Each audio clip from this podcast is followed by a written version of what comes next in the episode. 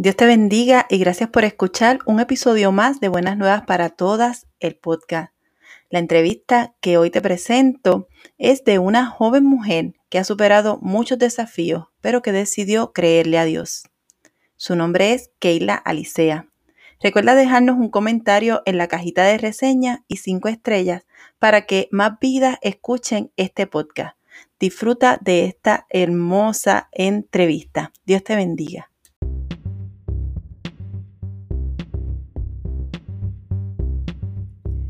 Saludos y que Dios te bendiga. Esto es Buenas Nuevas para Todas, el espacio donde queremos bendecir tu vida ofreciendo herramientas de crecimiento espiritual y personal para que vivas la vida que Dios diseñó para ti. Así que, comencemos.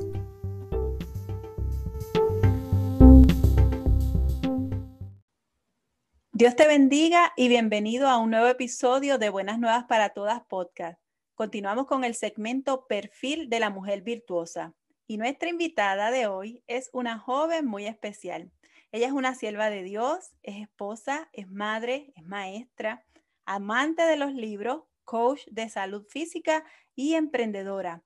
Es una apasionada de Jesús. Su nombre es Keila Alicea. Saludos, Keila. Preséntate a nuestra audiencia. Saludos, saludos, Yesenia. Primeramente, ¿verdad? Gracias, gracias por esta oportunidad. Como bien dice, ¿verdad? Mi nombre es Keila Alicea. Este, hablando rapidito un poquito de mí, pues sí, soy madre, soy esposa militar, eh, soy maestra y actualmente resido en el estado de Colorado. Qué bueno, gracias a ti por aceptar esta invitación. Me encanta que, que cuando me contacto con, con, muchas mujeres que tienen testimonios maravillosos como el tuyo, me digan que sí, porque yo digo, bueno, estamos haciendo la voluntad del Señor y hay vidas que necesitan escuchar todo lo que tenemos que contar acerca de lo que Dios ha hecho en nuestra vida. Así que más que honrada de tenerte aquí con nosotros. Comienzo con esta pregunta con la que comienzo con todas mis entrevistadas, porque me interesa saber ¿Cómo y cuándo? ¿Cómo fue lo que pasó? Que cuando conociste al Señor? ¿Desde cuándo conoces a Jesús? Pues mira, te cuento que desde pequeña, este, mi, mi, mamá, ¿verdad? Me llevaba a la iglesia. Estuve en la iglesia católica donde recibí todos los sacramentos, ¿verdad? Estaba en un colegio católico durante mi niñez, durante esos primeros años. Pero mi abuelita siempre también me llevaba entonces a la iglesia de ella, o que estaba unos días acá y unos días allá pero siempre mi familia se encargó de inculcarme esos valores, ¿verdad? Y de demostrarme la importancia que es el congregarse, la importancia, ¿verdad?, de tener esa relación con Dios. Pero no fue hasta que estaba en noveno grado, recuerdo, en escuela intermedia, que entonces tuve ese encuentro estaba en un eh, culto de jóvenes y ahí entonces acepté al Señor como mi Salvador. ¿Qué te puedo decir? Durante ese primer tiempo fue como que, como bien dice, ese primer amor, tenía esa pasión, ¿verdad? Por Jesús, este, y tenía ese interés de conocerle aún más. Sin embargo, cuando llego a la universidad, pues ahí entonces comencé con este up and down y pues sí, obviamente, ¿verdad? Conocía del Señor y todo eso, pero estaba coqueteando mucho con el mundo. Estaba, me, me le abrí la puerta, puedo decir, ¿verdad? al mundo, caí en la, en la distracción, este, y en cierto modo, aunque sí visitaba la iglesia, no tenía esa conexión no tenía ¿verdad? esa relación. Entonces, este, pues nada, descuidé mi, mi relación con Dios. Fue un tiempo, yo pensaba que pues estaba ah, disfrutándome la vida, como decimos, ¿verdad? Más sin embargo, no, no era así, no era así. Este, al pasar del tiempo, eh, ¿verdad? Pues comencé con muchos vacíos, estaba tratando de llenar esos vacíos con, con cosas del mundo, ¿verdad? Eso pues enfrió mi relación y entonces sentí, comencé a sentir culpas. Y entonces tenía miedo, tenía temor a, a volver ¿verdad? a lo que era ese primer amor. Mm. Te voy a explicar un poquito porque yo creo que a pasar de, de los tiempos, yo veía más como que, ah, estoy haciendo esto mal, pues el Señor no me va a perdonar estoy haciendo este X yo cosa, con qué cara voy a ir, ¿verdad? Por decirlo así, con qué cara voy a ir yo ahora a la iglesia, con qué cara voy a ir yo a presentarme con el Señor. Y no fue hasta mucho tiempo después que yo empecé a ver, no, Keila, tú estás viendo esto como una religión, no lo estás viendo como una relación. Dios no es así. Y yo creo que, ¿verdad? Muchos sucesos que pasaron en mi vida, que verdad no, yo sé que no tenemos tiempo para dar tantos detalles, me llevaron a mí a tener ese pensamiento, ese pensamiento de que iba a ser señalada, de que iba a ser juzgada y de que no iba a ser perdonada. ¿Y qué te puedo decir? Luego que entonces me caso, pues ahí comencé entonces a visitar nuevamente la iglesia y ahí entonces tuve mi reconciliación con el Señor. Comencé a servir, ¿verdad?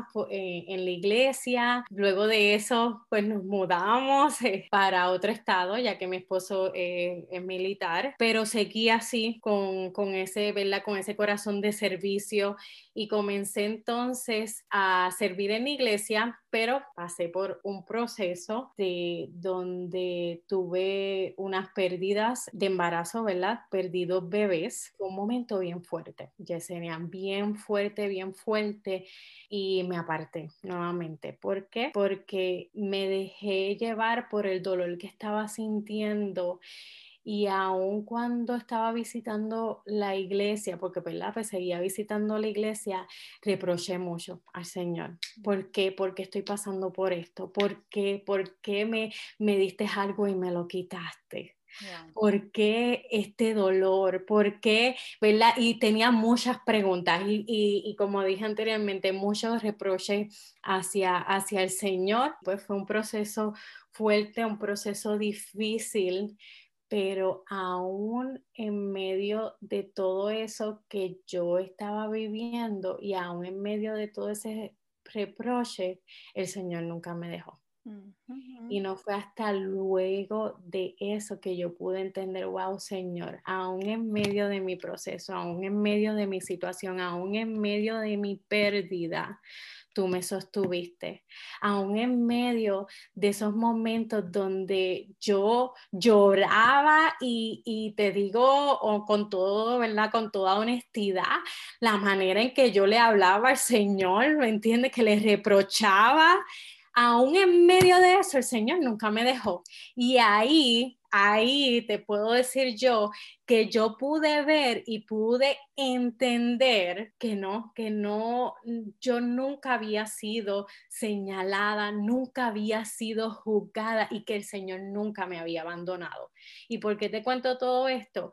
Porque como te dije, como el, proceso en que, que, yo tuve desde que yo acepté al Señor, ¿verdad? Esas altas y bajas que yo tuve en mi relación con el Señor, yo pensaba que yo tenía que ser perfecta. Que yo tenía que ser una persona que todo lo hiciera bien, que, que no le fallara a él para ser amada por él. Y no fue hasta que pasé por todas esas situaciones y todos esos procesos que yo pude entender que en todo momento Él me amó que en todo momento Él estuvo ahí, que en todo momento Él me cuidó, que en todo momento Él me guardó, que el mundo me podrá señalar, que el mundo no me podrá juzgar, pero mi Padre siempre, siempre está ahí con los brazos abiertos.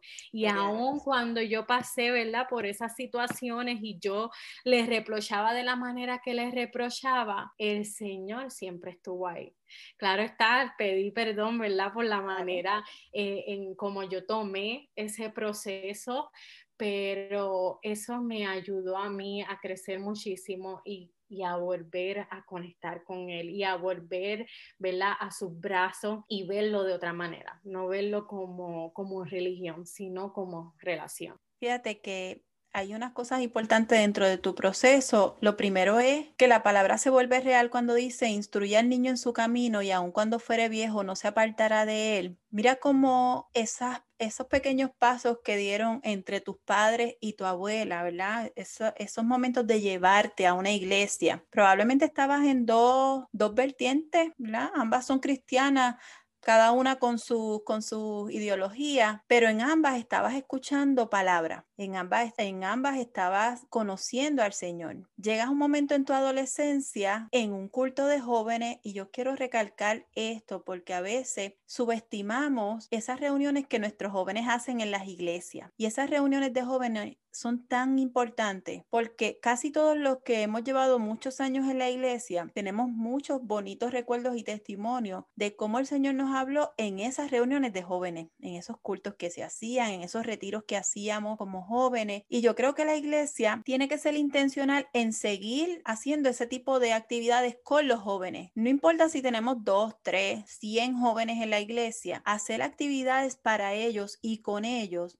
es importante porque eso va a determinar que en un futuro ellos tengan de dónde agarrar su fe para volver al camino. ¿Por qué? Porque como a ti te pasó y a mí también me pasó, llegamos a un punto en nuestra juventud en el que decimos, bueno, pero es que yo no he vivido, creemos que no hemos vivido, ¿verdad? Yo no he tenido ciertas experiencias. Y entonces el mundo nos llama, eso nos pasó, a mí me pasó y, y yo también lo viví así. Pero Dios es tan maravilloso y tan misericordioso que aún sabiendo, ¿verdad? Que, que nos estamos exponiendo a, a, un mundo que es fatal, que lamentablemente muchos jóvenes no sobreviven a ese proceso, nos guarda, nos cuida y nos atrae con cuerdas. A veces esas cuerdas de amor son dolorosas, dependiendo, ¿verdad? De nuestra actitud y de cuán profundo le hemos permitido al mundo entrar en nuestra vida. Aún así, Él va a hacer lo que tenga que hacer para salvarnos y para devolvernos al camino donde Él nos llamó. Y, eso es bien importante para que las que son madres, las que están criando adolescentes, no rendirnos, no rendirnos porque nuestros hijos van a pasar por unos procesos como los pasamos nosotros, como los vivimos nosotros, pero en la medida en que hemos dejado esa huella ahí de fe, de palabra, eso va, a, eso va a, dar su fruto en algún momento. Dios no se va a quedar así porque Dios no va a permitir que el enemigo de las almas les robe lo que le pertenece a él. Y nuestros hijos están esculpidos en la mano de nuestro Señor. Así que nosotras debemos declarar y confiar en que eso va a ser así. Pasaste por esos procesos, te casaste y tuviste dos abortos fuertes desgarrador. Yo no, gracias al Señor, no pasé por, por procesos por eso. Conozco mujeres que han pasado por procesos como ese y yo sé, de hecho, yo conozco, tengo amigas que han perdido sus niños ya grandes. Bueno, grandes pero siguen siendo niños. Tengo una amiga que perdió sus dos hijos en un accidente de carro. Yo no creo que haya un dolor mmm, más grande que el dolor de perder un hijo. Eso tiene que ser aún ese niño que, que, llevamos en el vientre y que no hemos visto, pues para los que somos padres, los que somos madres, sabemos que desde que nos enteramos que está ahí, le amamos. Punto. Es un amor que nosotros no sabemos explicar, pero los que son madres, los que son madres y los que son padres, entienden que desde el día uno que nos enteramos que algo está allá adentro, desde ahí ya le amamos y, y ya lo vemos como nuestro. Y empezamos a soñar grandes cosas para ellos y que ocurran eventos como estos que son trágico y, que tronchen la vida de ese ser que nosotros llevamos ahí, pues es difícil. Pero ¿sabes qué? Qué bueno que dices, Dios no me dejó. ¿Sabes por qué? Porque Dios sabe cuánto duele. Si alguien sabe el dolor de perder un hijo, ese es Dios.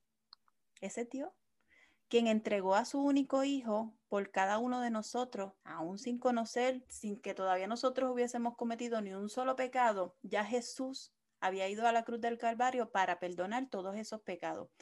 Y Dios como Padre, ver que su Hijo asumió la culpa completa de la humanidad, la llevó a, a esa cruz y morir por cada uno de nosotros, pues él también sufrió y sintió ese dolor que a lo mejor hoy en día muchas madres están pasando, ya sea porque han, sufrido un evento de aborto o porque han perdido a un hijo o a dos o sus hijos en, en cualquier circunstancia, la realidad es que Dios sí entiende tu dolor. Si hay alguien que lo entiende, ese es Él y que está dispuesto a consolarte, a abrazarte, y a decirte que en medio de todo Él está y que no va a dejarte, no importa cuánto, cuánto dolor o cuánto enojo puedas tener en este momento, Dios no va a dejarte. Dios no, no va a, a, quitar su mano de misericordia ni su bondad. Él está ahí, Él está ahí porque sabe cuánto lo necesita. Así que si tú estás escuchando este testimonio hoy, así como Keila lo vivió y Dios la sacó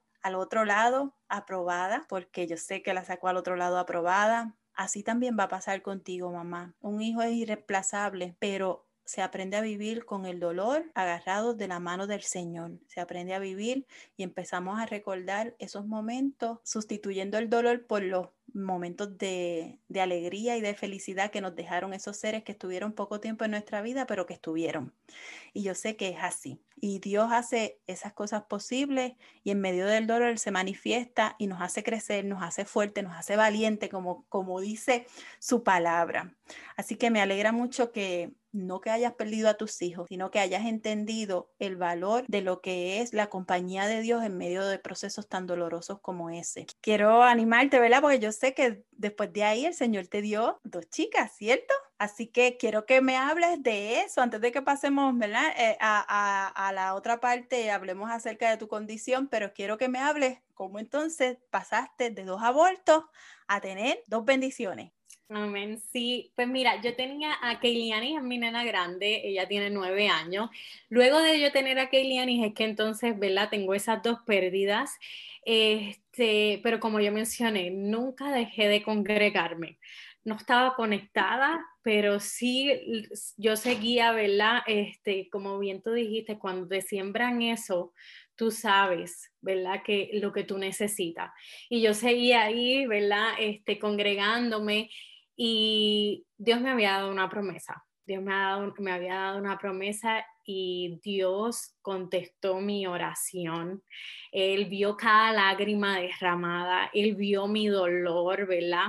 Y eh, todo, como dije anteriormente, Él estuvo en medio de todo ese proceso. Yo no lo veía en el momento. Muchas veces, ¿verdad? Cuando estamos en medio del proceso, en medio del desierto, en medio de nuestra situación, en el desespero, nosotros preguntamos, Señor, ¿dónde tú estás? ¿Por qué no te siento? ¿Por qué tú no estás aquí? ¿Por qué, ¿Por qué no puedo sentirte? ¿Por qué no puedo escucharte? Y eso era lo que yo estaba viviendo en medio de, de todo eso. Más sin embargo, como mencioné anteriormente, luego pude entender que sí, Él estuvo ahí, ¿verdad? Y Él escuchó mi oración y ahí tuve eh, la bendición, ¿verdad?, de tener a Liana, Liana Grace. Liana significa Dios contestó, ese es el significado de ese nombre. Y literalmente Dios contestó mi oración. Este, y, ¿verdad? Y Grace, gracias por la gracia de Dios, ¿verdad? Así que ahora pues tengo dos niñas, eh, soy una girl mom, como dicen por ahí, este, y pues me disfruto, ¿verdad? Eh, verlas crecer, me disfruto los momentos eh, y, y, recuerdo, recuerdo día tras día, porque como bien dijiste, es un dolor que no, yo quisiera decirle, he tenido la oportunidad, ¿verdad?, de, de, conocer muchas mujeres que han pasado por, por la situación que yo pasé.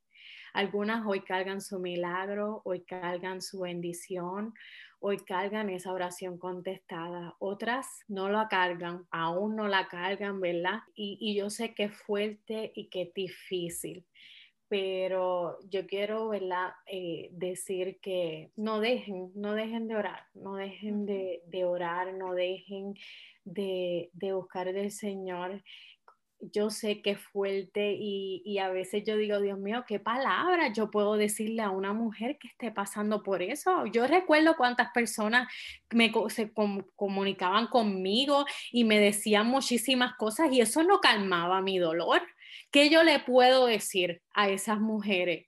Eh, y yo creo que no hay palabras que puedan reemplazar o que puedan quitar ese dolor que puedan estar sintiendo, pero sí puedo decirle que el mantener esa, esa conexión con Dios, ¿verdad? El, el estar en oración y, y que sepan que, que, no están solas. Tú dijiste algo, Yesenia, muy cierto, y recuerdo como si fuera ayer, recuerdo que una de mis amiguitas, que by the way vive en el estado de Florida y tuve la oportunidad de pasar unos días ahora con ellas también, ella me dijo eso mismo, ella me dijo, Keila, si hay alguien que conoce el dolor que tú estás sintiendo, es Dios. Él conoce lo que tú estás viviendo. Así que yo creo que, esa es una de las cosas que quisiera comunicar hoy, como bien dijiste y recalcar lo que, lo que dijiste. Si hay alguien que conoce tu dolor, es Él. Así que qué mejor que aferrarte a él, que él, él comprende esa empatía también, ¿verdad? Él comprende lo que tú puedas estar viviendo. Y, así estoy hoy yo, ¿verdad? Eh, le doy gracias a Dios, como mencioné anteriormente, le doy gracias a Dios porque me dio esa bendición de, poder tener a Liana, de poder tener a Keiliani, me la disfruto y pues nada, eh, siguiendo agarradita de él. Amén, amén. Y qué importante es saber que una oración contestada no necesariamente Dios la va a contestar como nosotros le estamos pidiendo, pero una oración contestada también es cuando Dios nos llena de paz, a pesar de que la respuesta no es la que estamos esperando. Y, y es difícil pedir un hijo y que no sea concedido. Sin embargo, cada una de nosotras tenemos que analizar dentro de nuestro ser, dentro de nuestro interior, quién es nuestra prioridad. Nuestra prioridad siempre tiene que ser Dios. Todo lo demás va a llegar. Va a llegar de una forma o de otra, porque no necesariamente las cosas van a pasar como nosotros las estamos pensando, pero sí van a pasar de la manera perfecta cuando estamos dentro de la voluntad de Dios. Y esa manera perfecta en que Dios ve las cosas nosotros las vamos a poder reconocer y las vamos a poder aceptar en la medida en que nosotros tenemos intimidad con Él, porque ahí vamos a aprender a escuchar su voz y vamos a, a aprender a aceptar su consejo y vamos a aceptar la decisión que Él tiene para con nosotras que al fin de cuentas es lo más importante porque Dios siempre sabe qué es lo mejor para mí. Recientemente eh, yo estaba eh, hablando con una de las chicas que entrevisté aquí y ella nos contaba acerca de su proceso de querer tener un bebé y que no, no se le diera. Pasaron cinco años de su matrimonio, pero ella entendió que en el momento en que ella lo estaba pidiendo, el caos en su matrimonio en su matrimonio era tan fuerte, pero ella no lo veía. Y él, ella dice, es que ese no era el momento para enviar un hijo entre nosotros porque nosotros no estábamos viendo el caos de matrimonio que teníamos y Dios tuvo que restaurarnos como pareja para entonces enviarnos un hijo. No sé cuál es la situación de tu, de tu situación a ti que me estás escuchando en este momento. No quiero juzgarte, yo no soy quien cada uno de nosotros hemos tenido nuestras altas y nuestras bajas dentro del proceso de ser cristiano, porque ser cristiano no es una vida color de rosa. Cada uno de los días tenemos que estar agarrados del Señor, porque si lo soltamos un minuto que soltemos al Señor de nuestra vida, es un minuto de caos. Y todas hemos tenido diferentes experiencias con diferentes situaciones, pero de una cosa yo estoy segura, y es que dentro de la voluntad de Dios, lo que es doloroso se vuelve más pasable, porque no estamos solas, porque Dios está con nosotros. Yo no digo que eso va a borrar tu dolor, yo lo que digo es que Dios va a traer paz a tu vida y vas a entender las cosas que pasan dentro de la voluntad de Dios que es perfecta. Y ahora lloramos, ahora nos enojamos, como tú, como tú dijiste, le reprochamos al Señor porque nos pasan esas cosas, pero a la hora de la verdad, si sirven para que crezcamos, pues ese era el propósito. Si sirve para que cambiemos, ese era el propósito. Si sirve para que nos acerquemos más al Señor, porque a la hora de la verdad, la salvación es primero que cualquier otra cosa, si eso sirve para que yo me agarre de mi Señor y mantenga la salvación que costó a su Hijo a precio de sangre, pues ese fue el propósito. Así que aprendamos a entender por qué las cosas llegan a nuestra vida dentro del propósito de Dios. En la medida en que estamos eh, renegando, y yo no digo que no reniegue, yo sé que es difícil, pero en la medida en que nos quedemos ahí estancadas en ese proceso, pues nuestro desierto se vuelve más lento, más largo. Lo que puede tomar uno, dos, tres, cuatro días, pues nos tomará 40 años salir de ahí. Así que es bien importante que nosotros asumamos la actitud correcta delante del Señor. Y yo me alegro mucho que tú hayas asumido la actitud correcta. Claro que a veces Dios tiene que cogernos como a un barro, a un vaso de barro, rompernos, vernos literalmente y rehacernos. Pero en ese proceso de rehacernos, Él nos enseña cuál es eh, su propósito en nosotros y nosotros lo vamos a ver claramente, claramente, aún en medio del dolor. Y te voy a decir más, aunque las circunstancias no se resuelvan, porque no todas las circunstancias se resuelven, pero de todas Él nos va a sacar de ahí y nos va a llevar a un lugar seguro. Y eso es lo que de verdad debemos entender. Toda esta, esta conversación me ha hecho pensar en mujeres que, que yo sé que están atravesando por momentos bien difíciles. Yo tengo dos hijas adulta, una de 21, una de 23. Y también estoy pasando por mi proceso con mi hija menor. Ahora mismo está apartada del Señor. Pero sabes que aunque ella esté viviendo ese periodo que ella dice de vivir, mamá no se, no se cansa de orar por ella. Mamá no engancha los guantes por ella. Y no importa lo que el mundo, lo que el enemigo o lo que ella misma piense de ella, yo sé lo que mi hija es en Dios y cuál es su identidad en Dios. Y yo eso no voy a renunciar nunca a esa palabra que Dios me ha dado. Así que cada una de nosotras batallamos con, con nuestras propias circunstancias, pero yo prefiero estar del lado de Dios y saber que ahí estoy segura, que mis hijas están seguras porque estamos en Él y que independientemente de lo que esté pasando, Él va a obrar a su tiempo, a su momento, y Él va a hacer, por ejemplo, en mi caso, que mi hija un día se enfrente a Él de nuevo y tenga que reconocer que Jesucristo es su Señor. Y yo sé que eso va a pasar y que va a pasar y yo lo voy a ver y la voy a disfrutar viéndola a ella, sirviéndola al Señor. Así que cada una de nosotras como mujeres y como madres vivimos nuestras propias experiencias. Lo importante es no rendirnos y no cambiar eh, nuestra actitud de agradecimiento y nuestra actitud de someternos a la voluntad de Dios por lo que estamos viviendo. Todo lo contrario, someterles nuestras circunstancias a Dios para que Dios nos transforme y cambie nuestra actitud de manera que nosotras podamos servirle en espíritu y en verdad. Así que las invito a eso. Vamos a, continuar, ¿verdad? Y, y, yo sé que esto es un tema que si seguimos hablando hay mucha tela para cortar porque yo sé que hay mujeres que están viviendo muchas experiencias con sus hijos. Pero quiero que me hables acerca de esa operación que tuviste de tu espalda, cómo te afectaba a ti, no solamente física, también tu autoestima, cómo pasaste todo ese proceso y cómo te ha llevado a entender cuerpo y hasta conectar con el, el emprendimiento que ahora mismo tienes. Cuéntanos acerca de todo ese proceso que yo sé que has pasado por muchas cosas difíciles. Sí, Yesenia, te cuento un poquito, ¿verdad? Este, cuando yo estaba en grado 11 en la escuela superior, pues estaba en casa de mi abuela y tuve un episodio donde me faltaba el aire. Y no, yo trataba y trataba, recuerdo que estaba en el baño y yo trataba de hablar, trataba de gritar y no podía. Comencé a tirar, me acuerdo que mi abuela tiene casi siempre los rollitos de papel en, al lado de, eh, en el baño, y yo comencé a tirarlos para la ventana porque no podía, buscando el aire. Pues gracias a Dios ahí corren, eh, se dan cuenta, me llevan a sala de emergencia. Cuando vamos a sala de emergencia, que me sacan placas y todo eso, eh, se dan cuenta de que mi columna vertebral estaba virada y entonces eh, ahí pues le dicen, ¿verdad? Ya la situación estaba calmada, gracias a Dios, pero le dicen a mi mamá que tenía que, me iban a dar un referido para el ortopeda porque se veía que la columna vertebral estaba virada y ellos no sabían si eso era el motivo por el cual este, tuve ese episodio. Cuando me dan mi cita, el ortopeda pediátrico dice, ella tiene escoliosis, esa es la condición que yo tengo, escoliosis. Su columna vertebral ahora mismo parece una S, tiene 42 grados arriba, 45 grados de desviación abajo. ¿Qué sucede?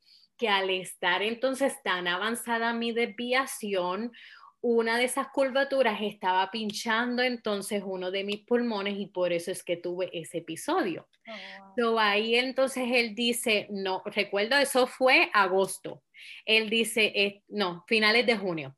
Este, él dice, esto no puede esperar, ahí hay que someterlo a una operación, explican todo el proceso donde me van a poner, me iban a poner unas varillas para entonces tratar de enderezar lo más posible mi columna vertebral. Y pues entonces, pues eso fue, ¿verdad? Un proceso, había que que buscar todo, hasta dinero, este, tuvimos que, mi mamá hizo una, unas ventas y todo eso para, recaudar fondos. Así que fue, eso es otro testimonio, pero eso fue un proceso, ¿verdad? Pero gracias a Dios, en septiembre, a principio de septiembre, septiembre 5, me operan. Y entonces ahí, luego de mi operación, pues todo fue, fluyó, gracias a Dios todo salió bien. Estuve un tiempo de recuperación en mi casa y no fue hasta octubre que pude regresar, al final de octubre que pude regresar entonces a la escuela y todo eso. ¿Qué sucede? Este, yo era una persona bien activa. Yo era una persona que yo había, eh, este, mira, van a hacer trial para el equipo de voleibol, ahí estaba Keila. Mira, van a hacer trial para el equipo de baloncesto, ahí estaba Keila. So que yo siempre me gustaba todo eso, lo que era este, la actividad física. Cuando sucede lo de mi operación, pues ahí todo comienza a cambiar porque ahí Keila ya no podía tener esa vida activa que ella tenía. Ahí Keila tenía que ser más cuidadosa. Ahí Keila tenía que pasar por un proceso de recuperación. Y ya yo estaba en grado 11, que, era como que no, yo quiero seguir jugando, yo quiero eh, terminar, ¿verdad? Mi escuela este, superior jugando en los equipos de la escuela y todo eso, y ahí los muñequitos cambiaron. Ya entonces que eh, pues tenía que pasar una vida más relax, más sedentaria. En todo eso era una lucha y yo decía, Señor, pero ¿por qué? Si a mí me gusta este, estar jugando y todo eso, ¿por qué a mí? ¿Por qué de todo el mundo a mí? Bueno, ya saben, lo que, lo que muchas veces nosotros decimos, ¿verdad? Cuando pasamos por situaciones que salen contrario a lo que teníamos planificado. Y en la escuela comienzo también a ver cómo algunas personas se burlaban de mi manera de caminar porque pues obviamente ahora tenía una varilla, estaba tratando de conocer ahora mi cuerpo, estaba entonces tratando de ver cómo yo ahora iba a vivir con, con eso en, en, mi cuerpo eh, ya de por vida, ¿verdad? Y entonces se comienzan a mofar de la manera en que yo caminaba, la manera en que estaba mi postura y todo eso, y eso comienza a afectarme, porque pues ya tenía esta lucha de que mi vida pues ya no era igual de activa como antes, ahora también, mira lo que está pasando, yo luchaba mucho con mis inseguridades, yo luchaba mucho con la comparación, y mm. para mí como que pasar por toda esa situación, pues agravó toda esa batalla mental que yo estaba teniendo. No lo comprendí en el momento, les mentiría si les digo que pues después de un tiempo, después de uno o dos años lo comprendí. Este, pero no fue hasta que pasé por diferentes procesos y en mi crecimiento que pude entender qué fue lo que yo viví durante esos años, durante ese tiempo donde fui, donde se burlaron de mí, donde tuve que detener ¿verdad? ciertos sueños que yo tenía, ciertas cosas que yo hacía. Y luego de un tiempo pude comprender que yo tenía que sanar eso, yo tenía que sanar esa herida, yo tenía que, que comenzar a ver, ok, cuál era el propósito eh, o cuál fue el propósito, ¿verdad? De eso que yo viví.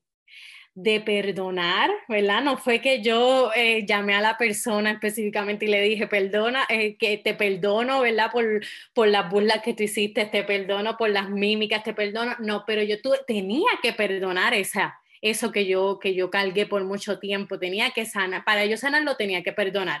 Este, pues entonces tuve que pasar, ¿verdad? Por ese proceso y poco a poco yo he ido entendiendo que muchas veces nosotros somos heridos, ¿verdad? Por otras personas, no porque esas personas sean malas, no porque esas personas quieran herirte, sino porque esas personas también cargan con heridas, cargan con heridas que no han sanado. Y pues vamos a, a, sufrir, eh, ¿verdad? Señalamientos, vamos a, recibir críticas, vamos a recibir este, burlas de otras personas pero tenemos que entender que no se trata de nosotros.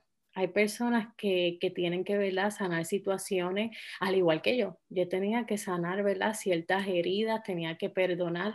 Y hay personas que también tienen que, que, pasar por ese proceso.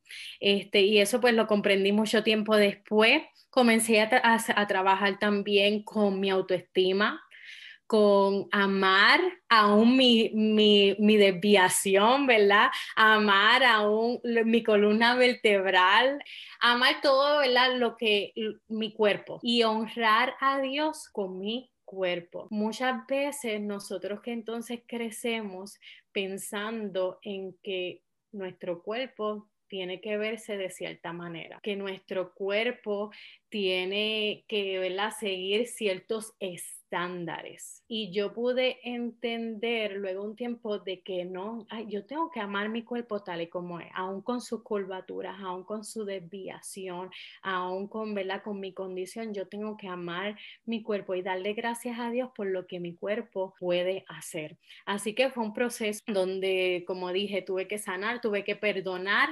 pero entendí y comprendí que yo tenía que honrar a Dios también a través de mi cuerpo y, ¿verdad? y de las cosas que yo hacía diariamente.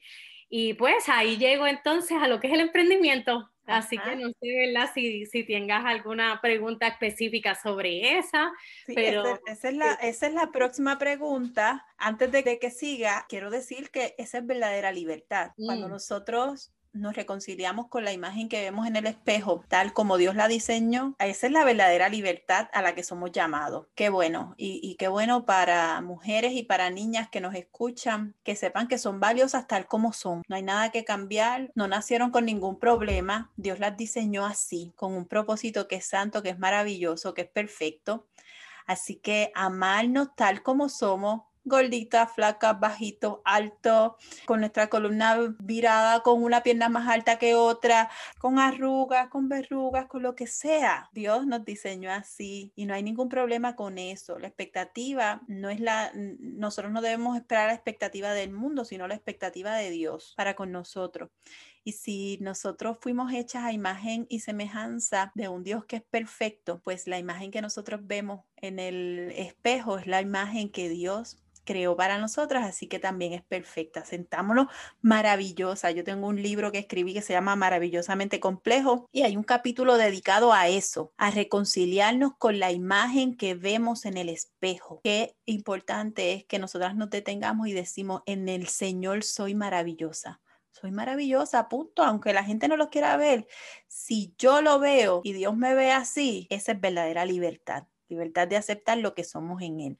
Así que sí, ahora quiero que me diga cómo es que ese emprendimiento, es, eh, toda esa situación de, de, tu columna y de en algún momento encontrarte sin poder hacer la actividad física que tú querías hacer y que siempre te había gustado hacer, cómo es que te encuentras con este emprendimiento y ves que sí se puede hacer, que hay muchas cosas que has podido lograr y que las estás haciendo y más allá de eso, sino que también estás motivando a otras mujeres a que, también lo hagan. Cuéntame. Sí, definitivamente. Y antes ¿verdad? De, de entrar en eso, yo creo que el liberarnos, como bien dijiste, ¿verdad? liberarnos de esas etiquetas liberarnos de, de, esas expectativas, liberarnos de esa comparación, de no pararnos frente al espejo, como tú bien dijiste, y comenzar a juzgar y señalar, ¿verdad? Porque muchas veces permitimos que, que esas etiquetas se queden en nosotros y cuando nos paramos frente al espejo, lo único que miramos son las etiquetas. En eso es lo único que nosotros nos enfocamos, en, esa,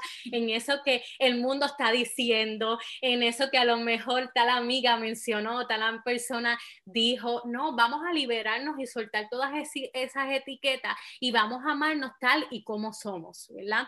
No hay cuerpo perfecto, como tú bien dijiste, no hay una figura perfecta, no hay un estándar, ¿verdad? Que nosotros debemos de seguir, sino amarnos tal y como somos, pero claro está, ¿verdad? Siempre cuidando de nosotros. Y ese es el mensaje que yo, ¿verdad? He querido llevar detrás de mi emprendimiento. Este, ahora mismo, pues además ¿verdad? de ser maestra de escuela elemental, he comenzado a emprender en lo que es el área de cuidar tu salud, ¿verdad? Física, pero sobre todas las cosas, tu salud emocional, ¿verdad? Y esa fue una de las cosas que yo tuve que trabajar primero. Yo tuve que, como bien dije, tuve que sanar heridas, tuve que perdonar y tuve que empezar a verme tal y como Dios me ve, amar cada parte de mi cuerpo ¿verdad? Y como bien dije hace un ratito atrás, darle gracias a Dios por lo que sí puedo hacer. Porque por un tiempo yo me enfoqué en lo que no podía hacer. Ay, Señor, ahora no puedo jugar. Ay, Señor, yo quería terminar mi escuela superior y eso era lo único que yo me estaba enfocando en lo que no podía hacer.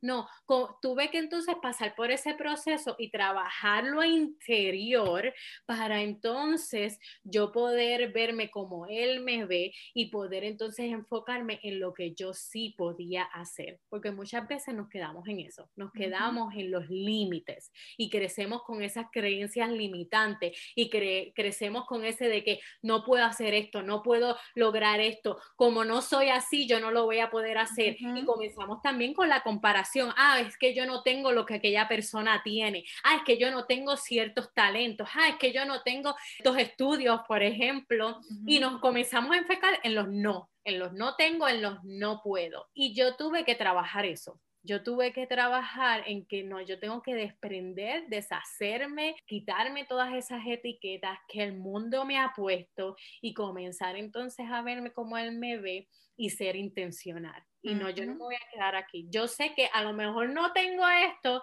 pero yo sí pude, tengo, tengo lo otro, ¿verdad? Y comenzar a crear esa balanza y no dejar que el mundo hiciera mi lista de que lo que tú no puedes hacer.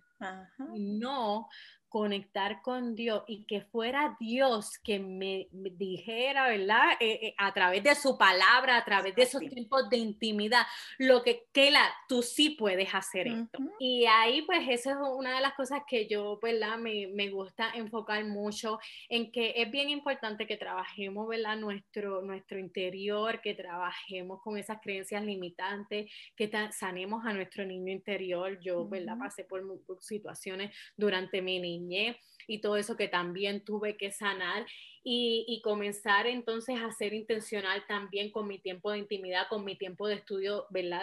De su palabra para entonces yo enfocarme en que, ok, yo sí puedo hacer esto y esta es la manera en que yo puedo honrar a Dios, ¿verdad? Y yo puedo cuidar de mí de esta forma no porque quiera verme como, ¿verdad? El mundo a lo mejor piensa que es el cuerpo perfecto, porque yo no lo hago por eso, sino más bien porque me ayuda a mí a sentirme con más energía, me ayuda a sentirme a mí más animada, me ayuda, ¿verdad? También a llevar mi día más activa. He cambiado eh, con lo que hago ahora mismo de, ¿verdad? Trabajando mi salud física y también pues lo que es la, eh, mi salud mental, me ha ayudado a mí también a, poder eh, transmitir, ¿verdad? E, esa, esa actitud positiva, por decirlo así. Paso por situaciones, claro está ahí. siempre me gusta recalcarle, ¿verdad? Porque algunas personas me escriben, es que tú, mira, te ves siempre tan activa. No, no, no, no, yo no quiero proyectar algo perfecto porque yo paso por mis situaciones, yo derramo mis lágrimas,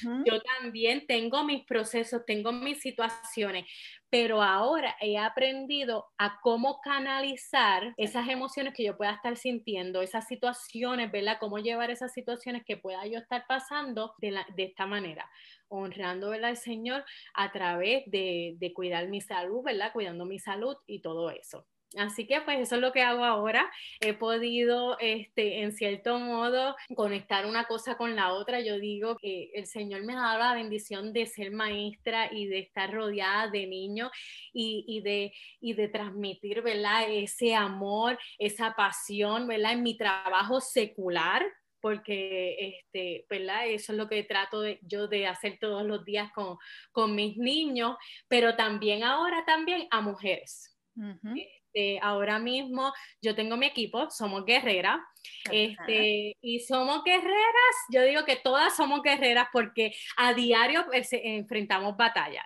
Y eso es algo que siempre le dejo claro al equipo. Yo también, como dije anteriormente, enfrento mis batallas, enfrento mis situaciones, pero como yo enfrento mis batallas y como yo enfrento mis situaciones es de esta manera. Así que somos guerreras, es un equipo, es guerrera, ¿verdad? Perdonando la redundancia, pero que lo que buscamos es atacar o enfrentar nuestras batallas, ¿verdad? De otra manera. Enfrentar nuestras batallas, primeramente conectando con, con Dios. Segundo, comenzar con este amor propio, ¿verdad? Comenzar a sanar heridas y entonces también comenzar una rutina de hábitos saludables, estándonos correctamente, ejercitando nuestro cuerpo y todo eso. Pero nunca, ¿verdad? Soltar este, a Dios. Yo creo que eso es lo, lo principal. Y, y, te cuento esto porque vivimos en un tiempo donde el feminismo y el yo puedo, yo soy suficiente, yo todo lo puedo hacer. No, no, no, no, no, no, no. Yo no quiero que, que se cree esta cultura de que somos autosuficientes. No, no. Yo puedo, porque el Señor está conmigo. Exactamente. Yo lo lograré porque el Señor está en el asunto, ¿entiendes? yo no puedo por mi propia fuerza, yo puedo por sus fuerzas. Amén. Y eso es una de las cosas que, ¿verdad? También he integrado en lo que es eh, mi emprendimiento y en lo que es esto de Somos Guerreras. A veces como seres humanos nos vamos a los polos opuestos o estamos en el polo de la sumisión eterna de que no, no, no salimos adelante y no hacemos nada o estamos en el otro de el yo soy superpoderosa, todo lo puedo lograr por mis capacidades, por mis habilidades, por lo que yo soy, cuando el punto medio es donde debemos estar y reconocer que no somos nada, solamente somos vasijas de barro, miradas por un Dios que quiere depositar en nosotras esencia de su vida para que entonces nosotras podamos fluir y hacer todas las cosas que queremos hacer en Él. Y lo más importante, que, y me encanta que lo dijiste, es que cada uno de nuestros sueños de nuestros anhelos se van a ver cumplidos en Él. Cuando nosotros nos disponemos a buscarle a Él en intimidad, obviamente lectura de la palabra, en oración, momentos de ayuno, momentos de verdadera intimidad con nuestro Señor, nosotras vamos a poder aprender a escuchar voz de Él y vamos a aprender a escuchar su consejo. Dios es un padre y es un padre que quiere guiar a sus hijos y quiere darnos lo mejor. Pero si nosotros no aprendemos a tener una relación con nuestro padre, ¿cómo puede Él hablarnos? Porque dependemos a veces mucho de lo que otros dicen, de lo que otros hacen, y entonces ahí entramos en un proceso que puede ser bien perjudicial para nuestra vida, que es la comparación. Puede ser también que nos menospreciemos, puede ser el asunto de que no, es que yo no puedo ser igual a ella, porque es que yo no sé cómo ella lo hace, no sabes cómo ella lo hace porque no estás viviendo la vida que Dios ha diseñado para ti. Y la vida que Dios diseñó para ti está al alcance de un momento de intimidad cada uno de nuestros días con el Señor para que Dios muestre cuál es. De otra forma, siempre nos vamos a estar preguntando y siempre vamos a estar, como decimos en Puerto Rico, como, como el perro en la cabulla, dando vuelta, dando vuelta, dando vuelta en un mismo lugar sin salir de ahí, porque no sabemos y no sabemos porque no somos intencionales en buscarle. Así que ese momento, y, y qué bueno que dentro de lo que estás haciendo estás atendiendo las tres áreas de nuestra vida, salud física, salud emocional y salud espiritual. Las tres cosas tienen que estar en el mismo nivel. No podemos ser, tener un cuerpo espectacular y una dieta súper rígida, pero nuestra autoestima está por el piso, por más hermosas que seamos a la vista de los demás, si nosotras no aprendemos a vernos hermosas, pues no nos vamos a sentir hermosas. O que tampoco tengamos una vida espiritual a la altura de lo que Dios espera de nosotros. Y yo no estoy hablando de perfección, ninguna de las tres áreas tiene que estar perfecta pero tenemos que ser intencionales en trabajarla. Y si mi vida espiritual, pues si yo no tengo vida espiritual porque no me comunico con el Señor, porque no oro, porque no leo la palabra, porque no le busco en ningún momento, pues como yo espero que esa vida espiritual sea fructífera o tenga un efecto dentro de mí. Y todos necesitamos de una vida espiritual sana. Esa tercera parte que a veces decimos, no, eso es religión, eso no es religión, eso es relación. Y la relación con Dios es, es bien diferente a lo que es religión. No necesariamente, y la pandemia nos enseñó esto, no necesariamente yo tengo que estar en una iglesia, aunque debo estar porque en obediencia a la palabra debo ir a una iglesia, pero no necesariamente yo debo estar en una iglesia para yo tener relación con Dios. Y la pandemia nos enseñó eso porque se tuvieron que cerrar las iglesias. ¿Cuántas personas dejaron de hablar con el Señor o dejaron de tener algún tipo de comunicación con el Señor porque su iglesia estuvo cerrada? Pues nunca hubo una relación. Su vida espiritual estaba dependiendo de un programa de la iglesia. Y eso no es vida espiritual. Eso no es. La vida espiritual es el momento de intimidad. Nosotros vamos a la iglesia para servir en obediencia a la palabra. Pero mi vida espiritual está cada día de mi vida en sometimiento al Señor, en intimidad con Él, en buscar a Él cuando no hay nadie, porque en la iglesia todos somos santos. Pero cuando no hay nadie nadie nos ve, el Señor está ahí con nosotros, ahí es donde nosotros tenemos que demostrar cuál es la relación que queremos con nuestro Padre. Hay una invitación bien hermosa esta mañana y es cuida tu, tu cuerpo físico, cuida tu autoestima, pero cuida también tu espiritualidad. Esas tres áreas de nuestra vida tienen que estar alineadas. Dios quiere eso para nosotros. Quiere, él, él, no está únicamente interesado en nuestra vida espiritual, aunque déjame decirte que nuestra vida espiritual es la que se va para siempre. esa es la que va a vivir para siempre.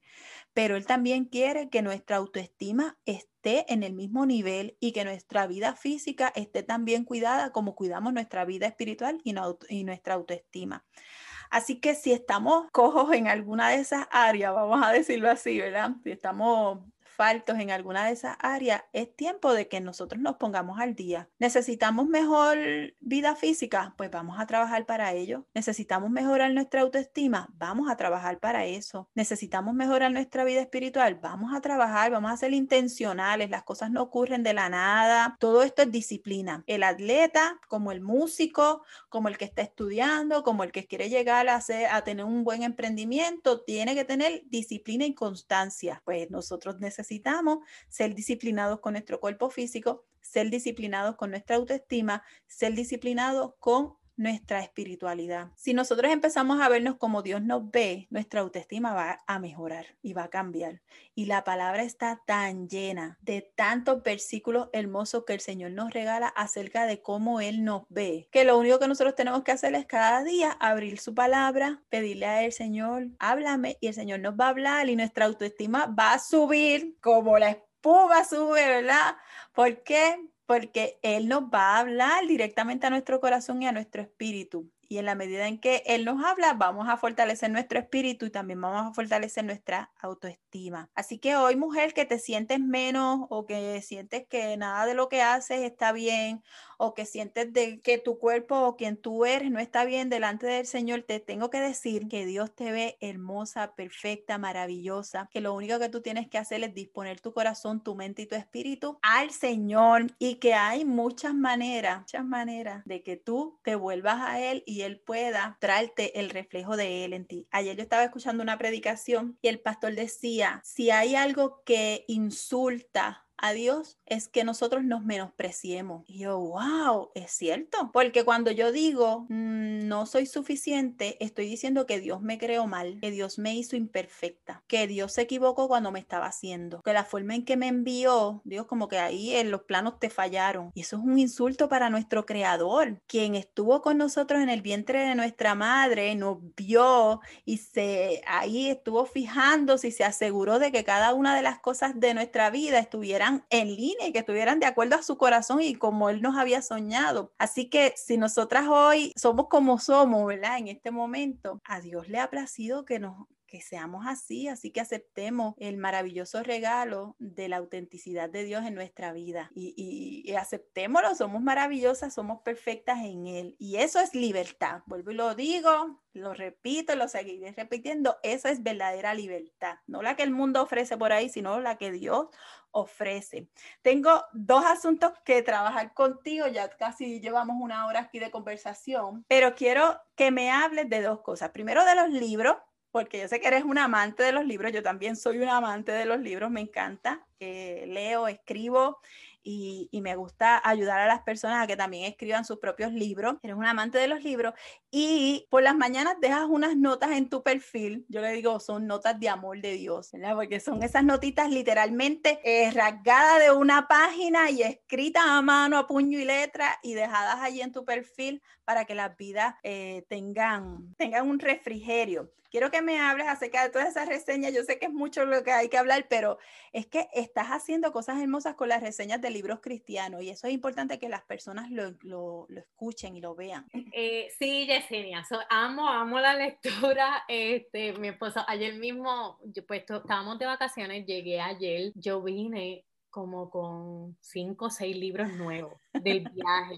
Y yo le decía a mi esposo cuando estábamos preparando la maleta, yo decía, ay Dios mío, que no pese tanto, porque si no lo voy a tener que cargar en el vuelto de acá, pero es que me encanta la lectura y quiero, quiero, ¿verdad?, hacer hincapié a algo. Yo siempre he sido amante a la lectura, pero antes leía mucho desarrollo personal, ¿verdad? Y era más de, de autores este, que no, no eran cristianos, pero sí que llevaban un mensaje, ¿verdad? De lo que mencionaste un rato atrás de la autosuficiencia.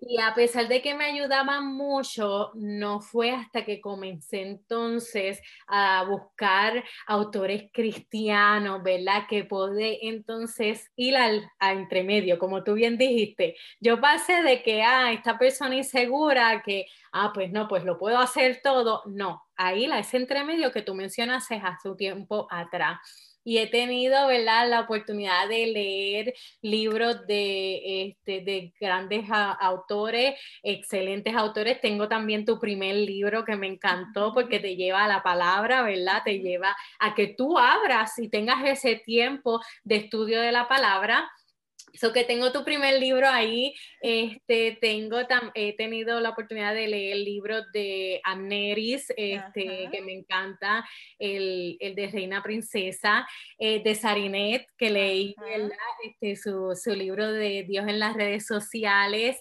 Este, ahora he tenido eh, esta pasión por los libros de José Luis Navajo, que nunca los había leído y cuando leí el de, este, ay, se me olvidó el, el nombre, este, que fue uno de los más recientes que, que, él sacó, pero ya he leído dos y ahora compré el de Un verano en Villafé, que ese fue uno de los que traje del viaje. el contador de historia fue el primer libro que leí. no, no, me gusta quedarme como que ahí en el blanco. El contador de historia y después entonces leí el de los peldaños. So, ahora tengo el de Un verano en Villafé, pero les estoy mencionando esto porque si eres una persona que está buscando libros que te ayuden, ¿verdad? En tu desarrollo personal, pero sobre todas las cosas, como tú mencionaste, en ese crecimiento espiritual. Estos son excelentes autores, excelentes libros que te pueden llevar a ti a ese crecimiento, ¿verdad? Así que los de José Luis Navajo, como mencioné anteriormente, también leí uno de los de Tommy Montoya So que tengo ahí muchísimos libros que, he ido leyendo y que me han ayudado, ¿verdad? A crecer, como bien mencioné, en, en el aspecto espiritual que me han ayudado también a trabajar con mis inseguridades, que me han ayudado, ¿verdad? Con esas batallas mentales que muchas veces tenemos, porque claro está, no porque seamos cristianos, no porque tengamos una relación con Dios significa que todo está perfecto, que nosotros no tengamos batallas, que no pasemos por esos momentos de inseguridad. Pero hay que ¿verdad? seguir haciendo esa actividad, como tú bien mencionaste hace un ratito, como hacemos ¿verdad? con los músculos cuando estamos ahí, este, queremos un aumento de masa muscular, por dar un ejemplo, nosotros tenemos que hacer esa actividad constantemente. Pues lo mismo pasa con lo que es nuestra vida espiritual, tiene que ser algo constante. Este, así que sacar ese tiempo ¿verdad? de estudio y muchas de las notitas que mencionaste, ¿verdad? Yo lo saco de mi, de la Biblia de estudios que tengo, este, pues todas las mañanas y le invito también a esas mujeres que estén escuchando, mis primeras horas del día son para Él. Ese, mis primeros momentos del día, perdón, son para Él. Yo me levanto todos los días, bueno, ahora que estoy en vacaciones no, pero cuando ya vuelvo, ¿verdad? A lo que es la escuela, que a las 7 de la mañana ya entro, yo me levanto todos los días a las 3 y 50 de la mañana a tener mi tiempo de intimidad con Dios, a leer mi devocional y a leer entonces la, la Biblia ¿verdad? que tengo, que son los, los, papelitos que muchas veces comparto en la mañana, y luego entonces de ejercitar o de trabajar ¿verdad? en esa área, ahí que entonces ejercito lo físico, y mientras estoy ejercitando lo físico, ejercito lo mental, porque en vez de yo escuchar a los entrenadores, estoy escuchando algún desarrollo personal, algún podcast o algo así. Pero trato de combinar a las primeras horas del día esas tres cosas. Como tú bien dijiste, lo espiritual es lo primero. Eso es lo primero, no lo podemos poner segundo. Eso es lo primero. Y luego entonces, pues combino lo que es lo mental, ¿verdad? Con, con lo físico. Así que, ¿verdad? Les mencioné ahí algunos autores, la doctora Liz Millán también con sus libros. Me tiene también encantada, estoy loca por leer el último que escribió. Está Christy Muller. Ah, Christy Muller, el libro de una vida mejor, ese yo digo que cambió mi vida. Era el libro perfecto para la pandemia es el libro perfecto para la pandemia. Lo leí, no lo he metido tres veces. Pude hacer, ¿verdad? Eh, tuve la oportunidad de participar en un estudio del libro este, y es excelente. Es un libro que recomiendo para todo el mundo. Las personas me dicen, mira, ¿por cuál debo empezar? Y yo, bueno, te voy a decir, el primero que vas a leer es Una vida mejor de Christine Así que este, los libros de, de Christy Mueller, el libro, perdón, de Christy Mueller también, definitivamente 100% recomendado. Así que yo creo que, ¿verdad? Mm, eh, es importante que, que, fomentemos eso. Mira, si sean 10 páginas al día. Eso es así. Pero un libro, wow, un libro puede cambiar muchísimas cosas. Y qué mejor libros que estén alineados, ¿verdad? A lo que es este, ese mensaje, ¿verdad? Y que estén alineados a la palabra de Dios. Así que yo doy gracias, le ha dado a muchísimos autores, incluyéndote a ti, que nos ayudan a nosotros en lo que es ese crecimiento, ¿verdad? Espiritual. Amén. Así que tienes asignación de leer maravillosamente complejo. Está mi lista, está mi lista, sí.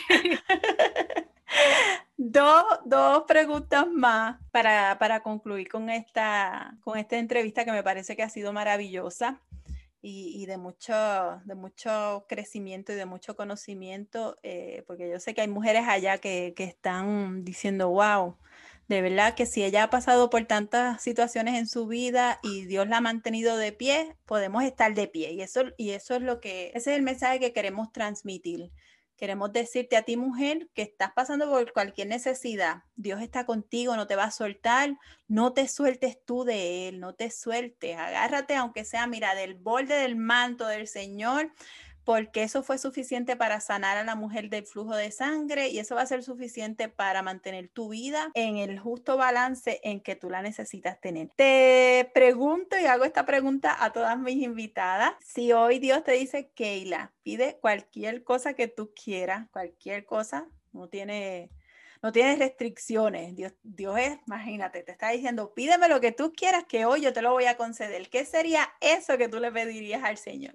Wow, wow. Esa pregunta, eh, ay Dios mío, yo creo que lo primero que yo le pediría sería un abrazo. Ese yo creo que sería lo primero, como que ese abrazo de que yo, que yo necesito, que, que tú me abraces y que yo este, pueda sentir, ¿verdad? E, e, ese, ese abrazo de parte de él. Pero si te diría algo de mi situación actual, eh, este, pues como bien hemos mencionado a través de la, de la entrevista, este, todas pasamos por situaciones, pasamos por nuestras batallas a diario y todo eso. Si te digo algo de mi situación actual y si le pediría algo a él de mi situación actual, es, eh, yo digo, una que me rodee de mujeres de fe aquí en donde estoy ahora mismo. Este, como dije anteriormente, pues soy esposa militar, estamos en constante cambio y este verano, pues yo digo, ha sido un poquito fuerte para mí en el sentido de que esas mujeres que el Señor había puesto a mi alrededor, esas amistades que el Señor había puesto a mi alrededor, pues han tenido que partir porque también son familias militares, pero nosotros nos quedamos todavía un poquito de tiempo, un tiempo más acá en, en Colorado. Y pues yo digo, he estado orando, este, Señor, por favor, amigos eh, que, que, te amen, ¿verdad? Amigos que reflejen su amor y que me rodee de esas mujeres de fe aquí. Y, y comparto esto porque también yo creo que eso es una oración que todas nosotras como mujeres debemos de tener. Tenemos que cuidar mucho quiénes son las personas de quienes nosotros nos rodeemos.